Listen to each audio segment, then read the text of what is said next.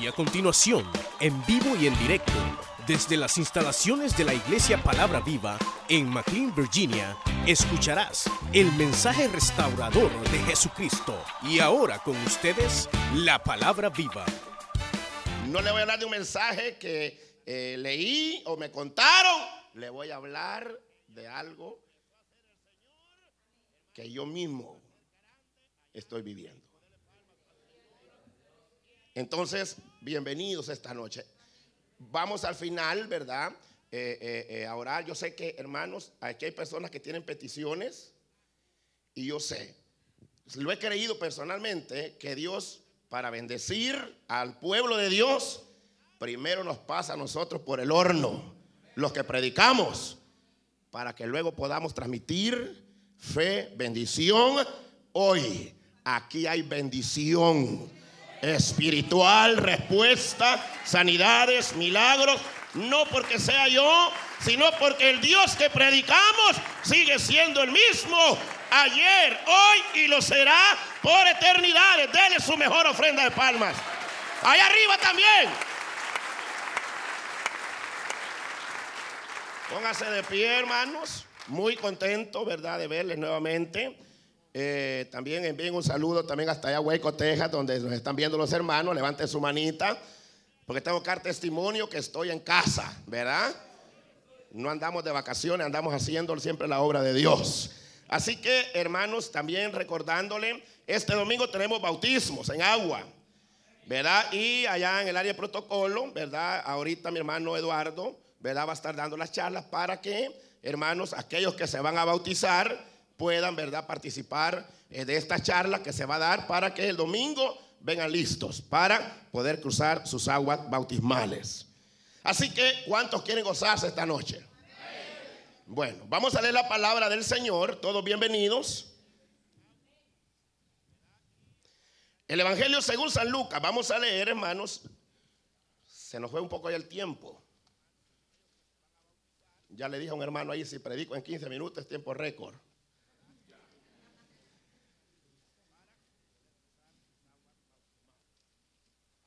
Pongámonos en pie, hermanos, por favor.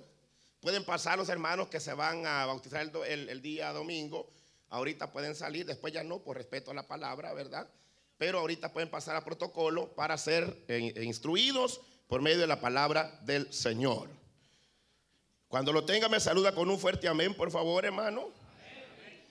E, e, ese amén como que está un poco frío, como allá afuera. Dígame un fuerte amén, pues, por favor. Ah, vaya. Bueno, verso 13 dice, ¿lo tienen? No todos, están mintiendo, imagínense. Pues. Capítulo, por eso les pregunté. Yo no he dado el capítulo, lo estoy probando. ¿Qué pasó? Están diciendo amén y no saben ni por qué están diciendo amén. Viene un hereje aquí, los engaña y ahí van detrás de él. No, hermano. El Evangelio según San Lucas, capítulo 24 Ah, hoy sí. Ya ve. Aleluya. Verso 13.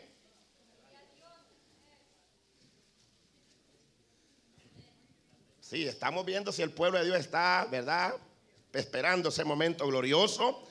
El rapto en cualquier momento, hermano. Más que nunca estamos cerca. ¿Lo tienen? Ah, hoy sí. Verso 13 dice, y he aquí Dos de ellos iban el mismo día a una aldea llamada Emaús, que estaba a 60 estadios de Jerusalén. En nuestro lenguaje hoy, a 11 kilómetros de Jerusalén. E iba hablando entre sí de todas aquellas cosas, dice, que habían acontecido. Sucedió que mientras hablaban, y discutían entre sí, Jesús mismo se acercó y caminaba con ellos. Mas los ojos de ellos estaban velados para que no le conociesen. Y les dijo, ¿qué pláticas son estas que tenéis entre vosotros mientras camináis? ¿Y por qué, por qué estáis tristes?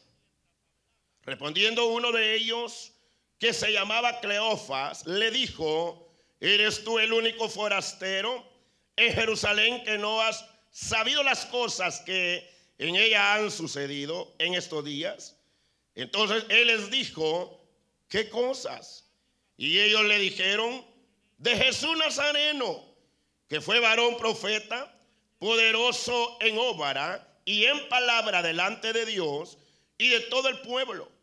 Y como le entregaron los principales sacerdotes y nuestros gobernantes a sentencia de muerte, y le crucificaron. Pero nosotros esperábamos que Él era el que había de redimir a Israel. Y ahora, además de todo esto, hoy es ya el tercer día que esto ha acontecido.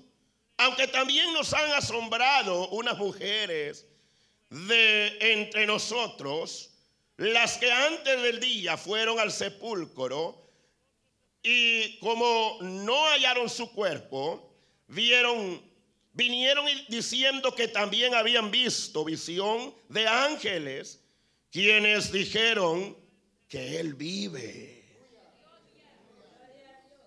Y fueron algunos de los nuestros al sepulcro y hallaron así como las mujeres habían dicho, pero a él no le vieron. Entonces él les dijo, oh insensatos y tardo de corazón para creer todo lo que los profetas han dicho, no era necesario que el Cristo padeciera estas cosas y que entrara en su gloria. Y comenzando desde Moisés y siguiendo por todos los profetas, le declaraba en todas las escrituras lo que de él decían. Llegaron a la aldea a donde iban y él hizo como que iba más lejos, mas ellos le obligaron a quedarse diciendo, quédate con nosotros, porque se hace tarde y el día ya ha declinado. Entró pues a quedarse con ellos. Alabado sea el nombre del Señor. Quiero leer unos versículos, más para luego orar. Verso 30. Y aconteció que estando sentado con ellos a la mesa, tomó el pan y lo bendijo, lo partió y les dio. Entonces le fueron abiertos los ojos y le reconocieron más. Él se desapareció de su vista.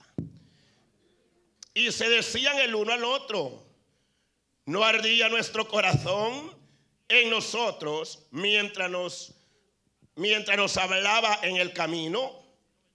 Y cuando nos abría las escrituras y levantándose en la misma hora, volvieron a Jerusalén y hallaron a los once reunidos, a los que estaban con ellos, que decían, diga conmigo fuerte, ha resucitado el Señor verdaderamente y ha aparecido a Simón. 35 todos juntos. Entonces ellos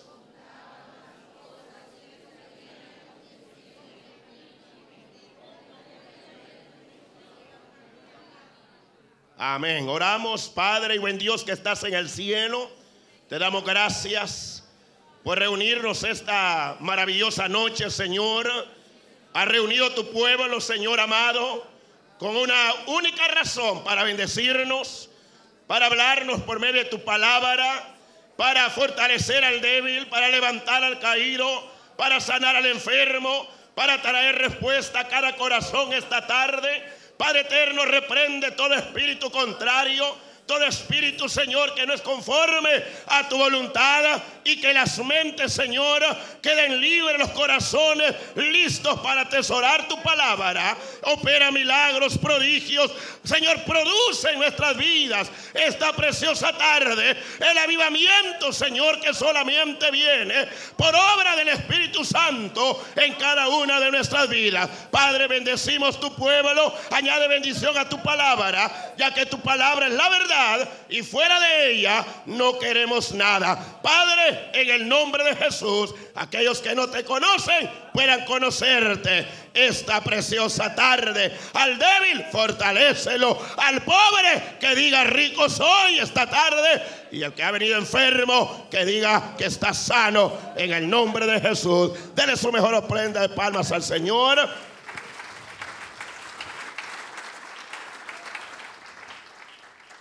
¿Se me puede sentar, por favor, hermano?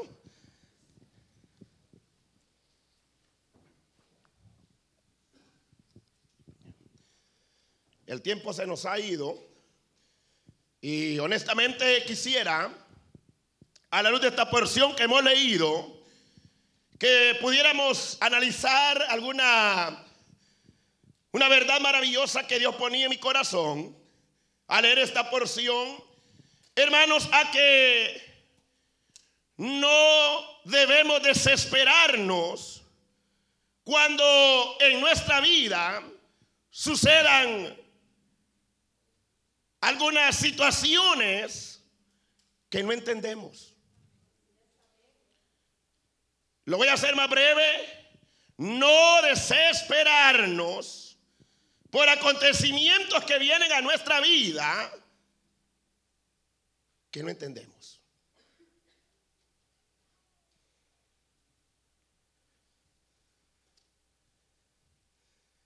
Repitámoslo juntos.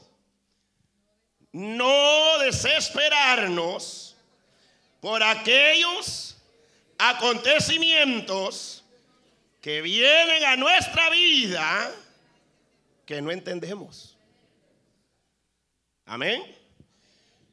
Usted debe saber que este momento en el cual, hermanos, nos menciona esta porción bíblica, es eh, aquel momento en el cual Jesús había sido crucificado y había sido sepultado y por supuesto ese fue un acontecimiento que muchos de sus seguidores, hermanos, no lograron eh, entenderlo. Eh, aunque el Señor lo había explicado en muchas de sus prédicas, lo había explicado que era necesario que Él fuera a la cruz, ahí muriera y luego fuera sepultado y al tercer día iba a resucitar. Pero suele pasar muchas veces que los seres humanos, especialmente nosotros, ¿verdad? Que somos de carne y hueso, lamentablemente, amados hermanos y amigos, eh, no logramos eh, muchas veces entender, eh, por un lado, los aspectos espirituales y por el otro lado también, hermanos, tiene mucho que ver también las capacidades que Dios nos ha dado. Tal vez porque no se ha cruzado, no se ha cursado algún nivel académico. A veces nos cuesta leer la palabra. Nos cuesta, hermano, no tenemos la misma percepción todos de lograr asimilar algunos aspectos, ya sean naturales, ya sean, hermanos, que espirituales. Y por supuesto, cuando se trata de la palabra de Dios y de aspectos futuros, no se logra entender muchas veces, ¿verdad? Y entonces el acontecimiento de este gran siervo de Dios, de este gran hombre de Dios llamado Jesús, que había sido muerto y había sido sepultado, hermanos, conmovió la región. Todo el mundo quedó, hermanos, sorprendidos porque, oiga esto, sucede que él sanó a muchos. Y algunos que estaban muertos le dio vida. Pero resulta que cuando él tuvo que enfrentar la muerte, no se pudo bajar de la cruz. No pudo evadir la muerte. Claro, los que lo veían y oían, como usted está escuchando y hoy, decían, bueno, ¿y, cómo es esto? Si él sanó paralíticos, dio vista a los ciegos, hizo hablar a los, a los muros, abrió los oídos a los sordos, libertó a muchos de demonios, abrió puertas de la cárcel, resucitó a Lázaro después de cuatro días de muerto. Y ahora resulta que él no se puede bajar de la cruz. Y entonces hasta le decían, bueno, ¿y cómo es esto? Si él está en la cruz, a otro les ayudó. ¿Y cómo es esto? Si ni a él mismo se puede ayudar. No se me asuste, hombre. Yo, es que así es mi, mi manera de hablar, hermano. Pero lo hago para que usted se despierte, hombre, porque algunos están todavía como distraídos. Entonces, todo eso había confusión, pero quiero ir más allá. Aparte de eso, recuerde que él era el líder, hermanos, de aquellos doce. Uno de ellos salió soplado, Judas, pero había más seguidores que no se le mencionan nombre y que también eran discípulos. Entonces, juzgue usted, agarrando al cabecilla, le dieron muerte entonces, ¿qué iba a suceder después? Después se iban a agarrar al segundo. Le iban a dar corte. Después al tercero le iban a dar corte. Y a todos los que lo seguían a él. Entonces el ambiente que se respiraba no era un ambiente favorable.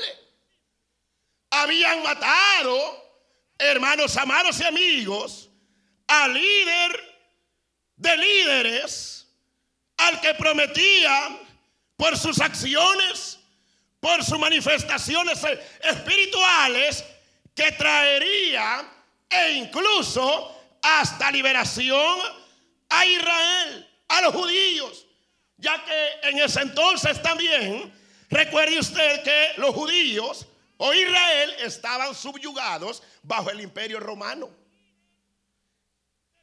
Y entonces al morir el, el líder, para ellos, hermanos que veían como una oportunidad de libertad, se fueron esas esperanzas.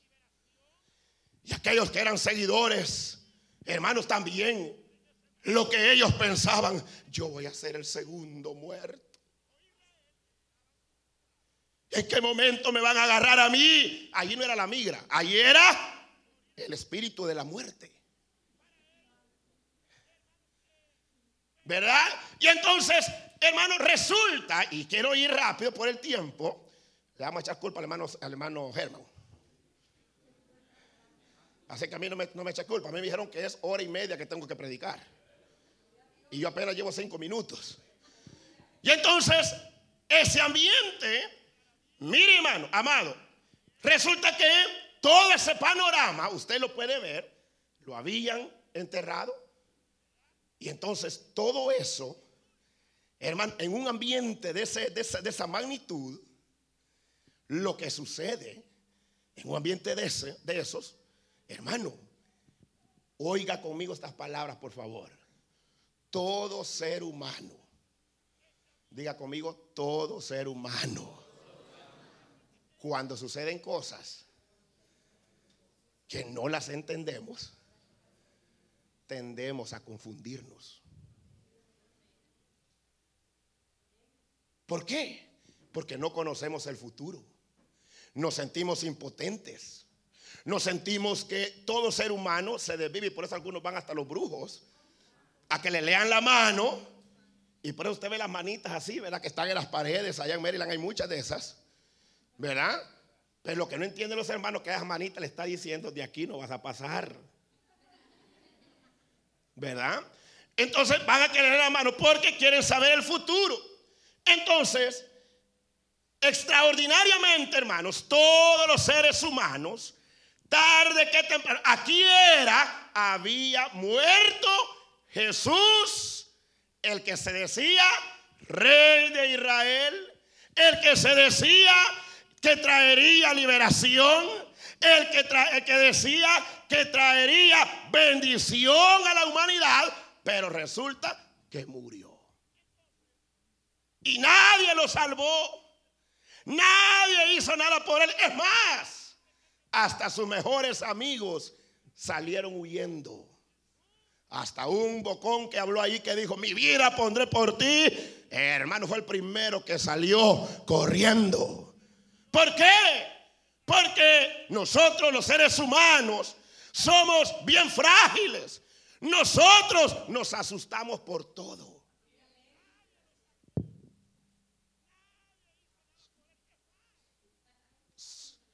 Se cae este bajo, ¡pum! Dice, algún ladrón anda por ahí, dice la gente.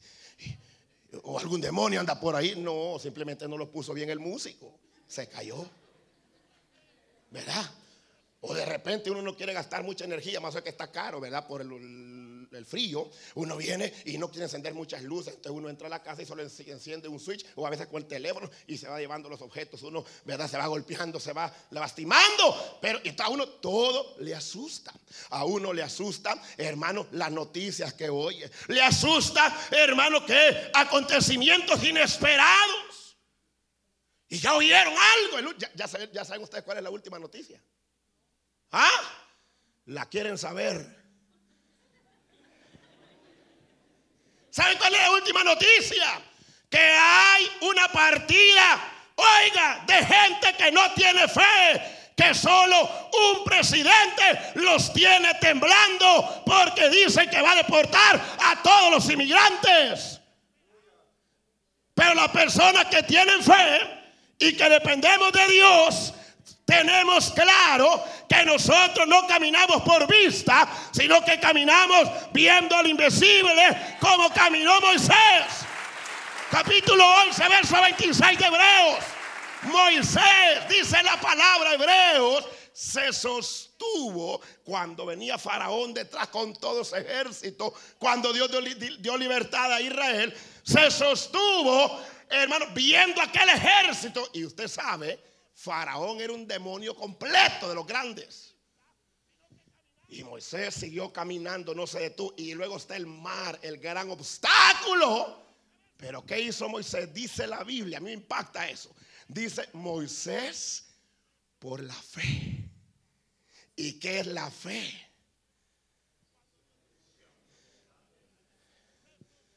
¿Qué es la fe? Hebreos 11.1 dice, es pues la fe, la certeza de lo que se espera y es la convicción de qué? De lo que no se ve. O sea, en otras palabras, Dios está aquí. No se ve, pero a mí me dice la palabra que donde hay dos o tres reunidos en su nombre, allí ha prometido Él estar. No lo vemos, pero lo podemos sentir por la fe. Y más abajo el verso 6 dice, hermano, eh, aquel que se acerca a Dios debe saber que le hay y que somos beneficiarios, dice una versión, de todas sus bendiciones. Yo vine aquí hoy para, para hermanos, para, como yo voy a ir porque está frío, no estoy trabajando. No, no, yo vine aquí porque vengo a recibir la bendición que necesito para mi vida, para mi familia, para mi alma. Y yo sé que aquí está el Señor, no lo veo, pero yo sé que Él está aquí y por fe yo lo creo esta tarde. Amén. Y entonces, hermanos amados, resulta que los discípulos, uno de ellos, al ver que llegó el casi el tercer día y Jesús no había resucitado, entonces por eso puse el tema, no desesperarnos, ¿verdad? Por aquellos acontecimientos que suceden en nuestra vida que nosotros no los entendemos voy a ir a usted, a usted y a usted y a mí.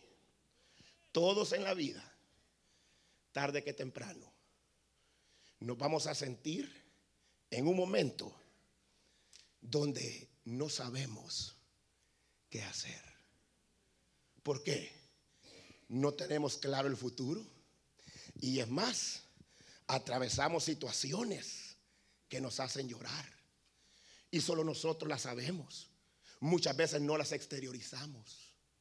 Y aparte de eso, y a usted le ha pasado y a mí, que cuando uno pasa esos momentos difíciles, se ha dado cuenta que ni los amigos que lo invitan a uno a veces a comer en esos momentos ni le llaman, ni por Facebook, ni le textean. hermano, ni siquiera lo llegan a buscar a la casa. Hermano, y uno experimenta una etapa de soledad donde honestamente dice uno, bueno, al fin y al cabo estoy pasando esta situación tan difícil y nadie sabe lo que me pasa.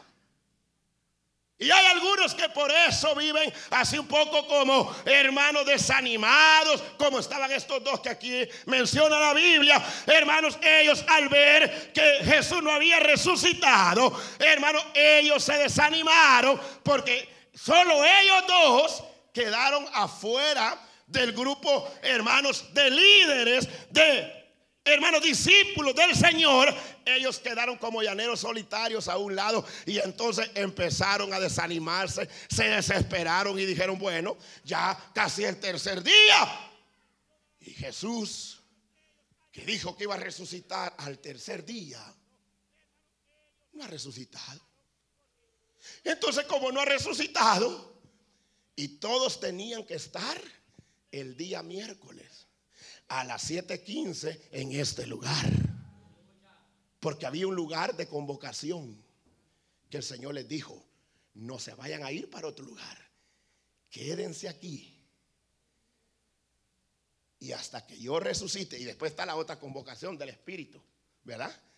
No vayan a evangelizar hasta que venga el Espíritu Santo. Y entonces todos tenían que estar en un lugar hasta que el Señor resucitara. Pero ellos dos Hermano, como no entendían lo que estaba pasando, le voy a preguntar, ¿usted ya entendió lo que le está pasando? Vaya, por ejemplo, una enfermedad. Muchos piensan que una enfermedad es para morirse. Para Lázaro, la enfermedad no era para muerte. Aunque él murió físicamente, pero la respuesta de Jesús fue cuando llegaron los mensajeros, dijo, esa enfermedad no es para muerte era para que el Hijo del Hombre sea glorificado a través de ella. Por eso le dije que muchas veces uno no entiende. Más cuando a uno, hermano, ¿verdad? Uno cuando más le sirve a Dios, Hermano, resulta que le llueve sobre mojado, como dicen vulgarmente. Hermano, y entre más fiel quiere ser uno al Señor, más problemas en el trabajo, en la casa. Hermano, nunca se ha enfermado y ahora resulta que viene un medio virus por ahí, a usted le pega. Viene una media cuestión por ahí y a uno, hermano, como dicen, ¿verdad? Eh, eh, hermano, resulta que tras una viene otra y entonces uno llega, hermano, y es que la verdad es prueba tras prueba, situación tras situación, hermano el cuerpo, hermano, llega a debilitarse. Y tendemos a desanimarnos. Y entonces cuando uno se desanima, quiere volver de aquel lugar de donde Dios lo ha sacado. Entonces, ellos eran de Maús, esa era la tierra de ellos. Y como vieron que Jesús en la mente de ellos, aunque Jesús ya había resucitado. Pero ellos no se habían dado cuenta. Y sabía usted que hay gente en la iglesia que hace más de dos mil años que Jesús resucitó y todavía no se han dado cuenta. Por la actitud que toman al estar aquí, hermano, están como mascando chicle, hermano. Viendo las cámaras, hermano, no, hombre. Deje de estar viendo las cámaras, mejor vea al cielo porque de allá viene nuestro socorro. Aunque usted y yo no entendamos, hermano, lo que estemos pasando, sea de dolor, cualquiera sea la circunstancia, una sola cosa hay que saber. Y es la que Dios me puso, hermano, el momento que estaba preparando. Oiga lo que le voy a decir. Nosotros como seres humanos no entendemos. Somos cortos. No nos ayuda mucho la masa gris y aparte de eso, como son, aparte de eso, muchos también son haraganes para leer la Biblia. No entienden que es necesario que a través de muchas pruebas heredemos la patria celestial. Y entonces uno, uno se confunde y tendemos a desanimarnos y nos desesperamos. mire cómo me costó llegar a la introducción, hermano. Pero no es por culpa mía, es porque algunos todavía están despistaditos. Entonces uno tiende a desesperarse. Ah, dice, Pero si Dios dice que sana, si fuera una enfermedad, pero ya tengo ya tres meses. Y Dios dice que sana. Y a mí no me ha sanado. Entonces, como no me sanó, me voy al mundo otra vez de regreso. No. Situaciones, si fueran en el hogar, hermano, ya cuántos años quizás puedan ser, qué sé yo, meses, semanas, y aquello nunca se arregló. Y uno se desespera. Ah, pues entonces la mejor solución es que abandonar, como estaban haciendo ellos, abandonando su posición.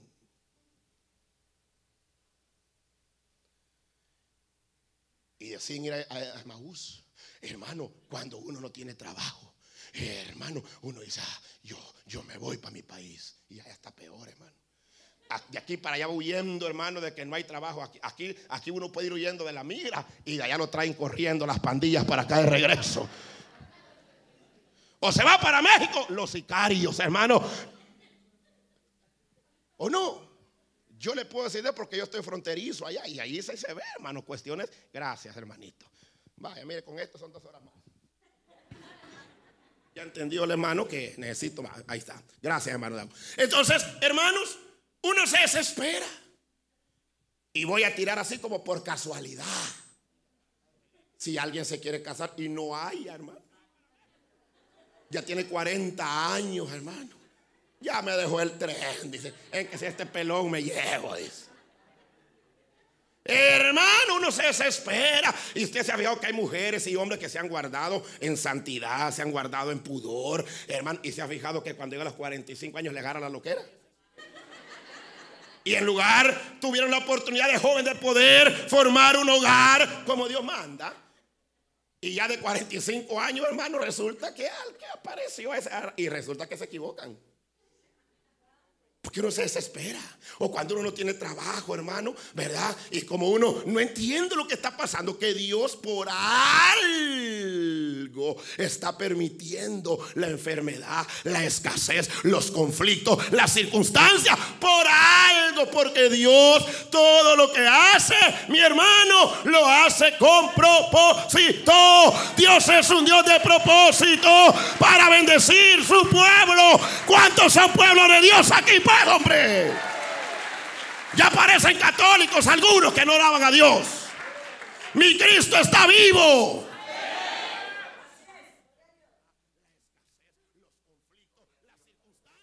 Que entonces uno se desespera. Y cuando uno se desespera, hermano, uno siente que nadie lo quiere. Hasta aquellos que le quieren ayudar, uno los ve como enemigos. Hasta la esposa, uno la ve ya, hermano, como que, como que le quiere meter el puñal por la espalda, o los hijos, hermano, uno ve, mire, hermano, óigame por favor, hombre.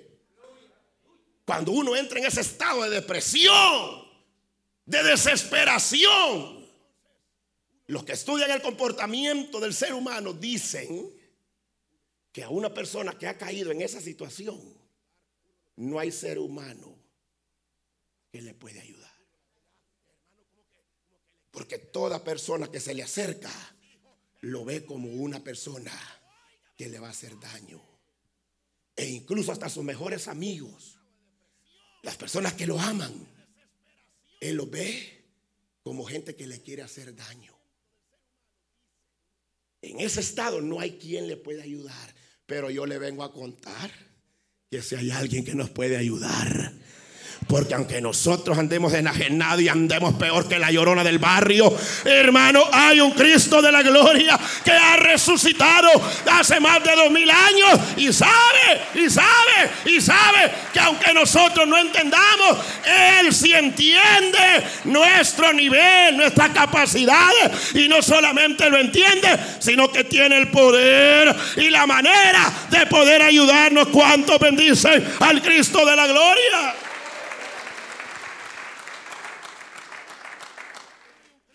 Aunque tú no entiendas y yo lo que está pasando, te vengo a decir por mi propia experiencia. Uno puede pensar que está solo y que nadie le puede ayudar. Hay alguien que sí nos entiende. Y por eso esta porción yo no la puedo dejar pasar lo que le voy a decir. Dígame usted, dos individuos discípulos estaban desanimados. No entendieron. Jesús ya había resucitado y ellos no entendieron.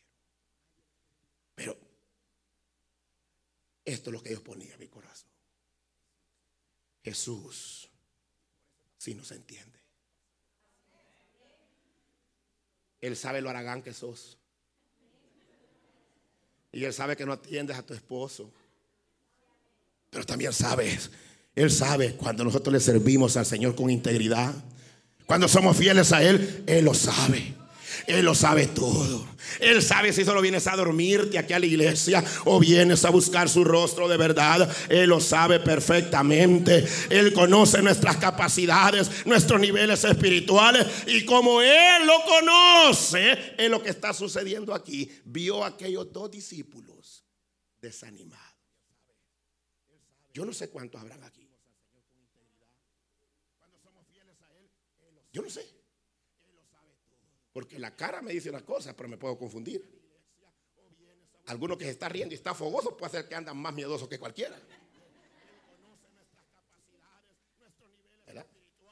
Porque mucho lo que hemos aprendido son hacer bulla, ¿Y por qué está diciendo amén? No sé. Disparando sin saber. Entonces, Jesús vio a aquellos dos discípulos con lo cual voy finalizando. Hermano amado, mire cómo es Dios. Él resucitó. Y se acuerda usted que fue aquellos que estaban allá. Y les dijo paz a vosotros. Solo Tomás no estaba ahí. Pero también él sabía que estos dos ya habían, como estaban tan desanimados, habían decidido irse a Emaús, como quien dice, volverse a sus viejas andadas. Para no ofender, pues, vengo bien cristiano el día de hoy. Entonces, eh, decidir volverse a, a sus andadas. Pero hermano, honestamente, a mí me impacta esto. Porque mire Jesús, decide, aquí lo leyó conmigo, acercarse a ellos. ¿Sabía que ahí está la paz de usted? hermano, empieza a hablar con ellos. Lo leyó conmigo. Porque él sabía que estaban desanimados. Y empieza, hermano, y, qué es lo que pasa, le dijo él. ¿Acaso tú eres el único? Porque cuando uno se desanima, hermano, se pone ciego, se pone sordo. Cuando uno entra en estado de eso, hermano, no entiende, es peor que un barco sin timón. Hermano, cuando uno cae en estado de depresión, se pasa llevando, hermano, eh, cualquier persona y no le importa, él no entiende. No entiende, uno se pone ciego. Y entonces, y, tú eres el único forastero que no sabe lo que ha sucedido allá en Jerusalén. ¿Y qué es lo que ha pasado? Pues les dijo Señor, no lo miraban, hermano. No lo identificaban. ¿Desde cuándo Dios nos está hablando a nosotros y no lo hemos identificado todavía? Venimos domingo, venimos lunes, venimos miércoles, venimos a veces allá en las reuniones familiares. Él ahí está, nos está hablando y todavía decimos, ¿será que Él es? ¿Será que Él es? ¿Será que es el líder? Dice uno. No, mi hermano, es el Señor que nos reúne para bendecirnos, de palmas al que vive.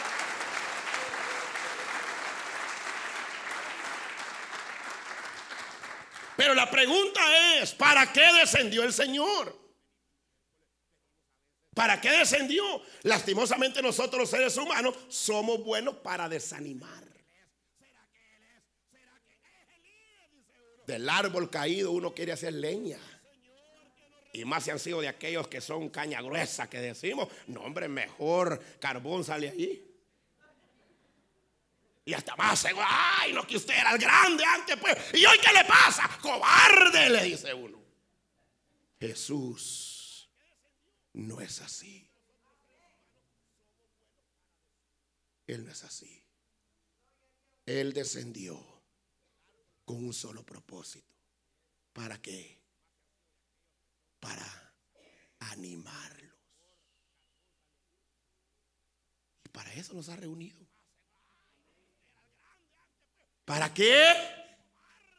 Para aquellas cosas que no entendemos y tal vez andamos confundidos. Jesús está aquí esta noche y nos ha reunido para animarnos. Oiga lo que le voy a decir, hermano. Yo sé que hay personas aquí ahorita que andan con otra persona a la par, pero esa persona solo les anda hablando negatividad. Ay, es que es mi mejor amigo, es mi mejor amiga. Sí, pero oye, bien lo que te voy a decir. Si esa persona, aunque tenga títulos espirituales y no te da palabras positivas, es Pedro caído no se entendió el lenguaje. Tengo que ir a la cruz ya, dijo el Señor. Ya, ya llegó la hora y afirmó su rostro. Pedro, el gran espiritual, el súper espiritual, se le puso enfrente. Que no te acontezca semejante cosa. Yo, Señor, mejor yo pongo mi vida por ti. Y, y le dijo el Señor, apártate de mí, Satanás. Porque no entiende las cosas espirituales. Porque pone la mira en las cosas de abajo. Y el que pone la mira en las cosas de abajo fracasa, andará equivocado. Pero el que pone la mira en las cosas de arriba, tarde que temprano, le llegará el socorro, le llegará el auxilio, le llegará la respuesta, le llegará la bendición. Porque del cielo viene nuestro socorro. Alzaré mis ojos a los montes, dijo el salmista. Salmo 121. ¿De dónde viene mi socorro? del presidente, de mi patrón. Viene de Jehová, que ha hecho los cielos y la tierra. De Jehová es la tierra y su plenitud, el mundo y los que en él habitan. No es el hombre el dueño de la tierra, es mi papá, es tu papá, es nuestro Dios. Dele palmas al que vive. Él va a descender para animarte. Aquellos que estaban encerrados, desanimados, porque había muerto su Señor, traspasó las paredes y les dijo paz. Porque cuando uno se desespera, no tiene paz. Y les dijo paz a vosotros. Mi paz yo dejo y mi paz yo doy. Y yo no la doy como el mundo la da. ¿Sabías que tú puedes tener paz? En medio de circunstancias difíciles? Porque la paz que Dios da sobrepasa todo entendimiento. Hay caos social, hay el mundo está convulsionado, pero en medio de ese caos hay un Dios que gobierna, hay un Dios que tiene poder, que sus manos están abiertas para bendecirnos y su palabra dispuesta para levantarnos. ¿Qué era lo que hablaba Jesús con ellos, mis amados? ¿Qué era? Palabras de ánimo.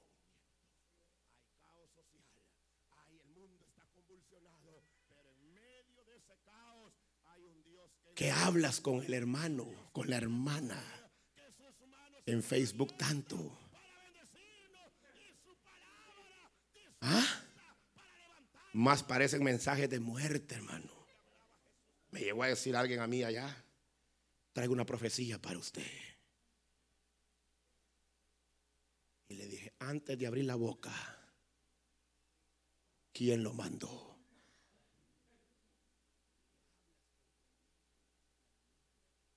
¿Dios o el diablo? Porque hay mensajeros de Dios y hay mensajeros del diablo que solo hablan de gracia. Profetas que dicen, si tú no haces, si tú no me das mil dólares ahorita, te va a pasar esto. Ese mensajero del diablo. Pero un mensajero de Dios no predica porque caer bien al público o por agradar a la gente. Predica porque hay un compromiso con el Dios que está en los cielos y hay un pueblo que necesita oír la palabra de Dios porque la palabra es la única que puede producir cambios en nuestra vida. Dele su mejor ofrenda de palmas, hombre. Y empezó a animar. Hermano, y empezó a animar por medio de qué? Palabras de filosofía. No, empezó a animar por medio de la palabra de Dios. La mejor motivación que nuestro espíritu desanimado, desalentado, afligido o turbado, la mejor motivación la da su bendita palabra. Y por supuesto que esta palabra no es escrita por hombre alguna, es inspirada, dice Pablo, toda escritura es inspirada por Dios y es útil para enseñar, para redarguir, para corregir en justicia, a fin de lo que, que los cristianos de la palabra viva sean enteramente preparados para toda buena obra. Por eso ame la palabra de Dios, no la menosprecie, porque la palabra, dijo Cristo, que yo hablo son espíritu y son vida. Hermano amado, en el nombre de Jesús, hace más de dos mil años que Jesús descendió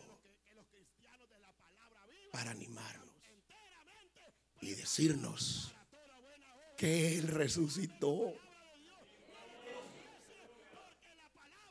Porque la victoria del cristiano, ¿sabe dónde está? En la resurrección. El fundamento de la fe cristiana es la resurrección. Dele esas palmas al Señor, mi hermano. ¿Sabe? Si vamos allá, a donde está el templo de los maometanos, y vamos a buscar a Mahoma, hermano, ahí solo hay putrefacción. Pero si vamos al sepulcro santo donde enterraron a mi amado Señor Jesucristo, esa tumba está vacía. Porque Él al tercer día se levantó. Dele palmas al Señor con poder y gloria. Y hoy está en el cielo haciendo un ministerio, hermano, de intercesión. Y su Espíritu Santo nos ministra aquí. Nos fortalece, nos guía hacia toda justicia, hacia toda verdad. Por eso nosotros, yo le invito, deje andar viendo esas noticias, hombre. Más ese personaje que usted ya conoce, hoy dice una cosa, mañana otra, peor que la, la India María, mi hermano. Pero mi Dios, una sola palabra tiene sea todo hombre mentiroso, pero mi Dios es veraz. Y él dice en su palabra, el que está en mi mano, nadie lo arrebato. Y he aquí, yo estoy con vosotros todos los días hasta el fin del mundo. No te sientas solo, no te sientas desanimado, no te desesperes. Va a pasar, va a pasar, va a pasar. Si eres hijo de Dios, no importa lo que estés pasando. Y no te preocupes si no entiendes. Si no entiendes, quédate. Ya la noche está avanzada. Ya está para clarear la mañana. Un momentito. Y el que ha de venir vendrá y no tardará. Porque Él es fiel. Él te entiende. Tal vez tu esposa no. Tal vez tu esposo no. Tal vez tus hijos no. E incluso nosotros los pastores, peor, hermano. A veces la carga, situaciones, no logramos entender. Y uno dice, yo tengo años de estar en la iglesia. Y he querido hablar con el pastor. Y con el diácono que se sienta allá en la esquina, por aquella silla que está allá. Y la diaconisa. Y, nadie me oye. Es cierto. Porque usted no sabe qué tan mal han envuelto también el pobre hermano. Cada uno andamos situaciones. Y no es excusa tampoco, pero ¿a dónde lo quiero dejar ya para finalizar? Y uno dice, nadie me entiende. Me lo dijo el Señor a mí. Y así andan diciendo algunos. Nadie me entiende. Por eso me largo de aquí. No, hombre, no se largue.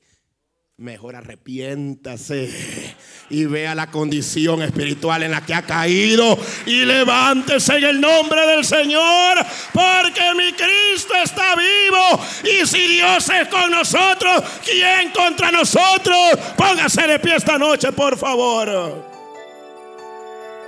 Usted escuchó el mensaje restaurador de Jesucristo desde las instalaciones de la iglesia Palabra Viva en McLean, Virginia. Si este mensaje ha sido de bendición para su vida y necesita oración, contáctenos al teléfono 571-633-0469. 571-633-0469. Que Dios le bendiga.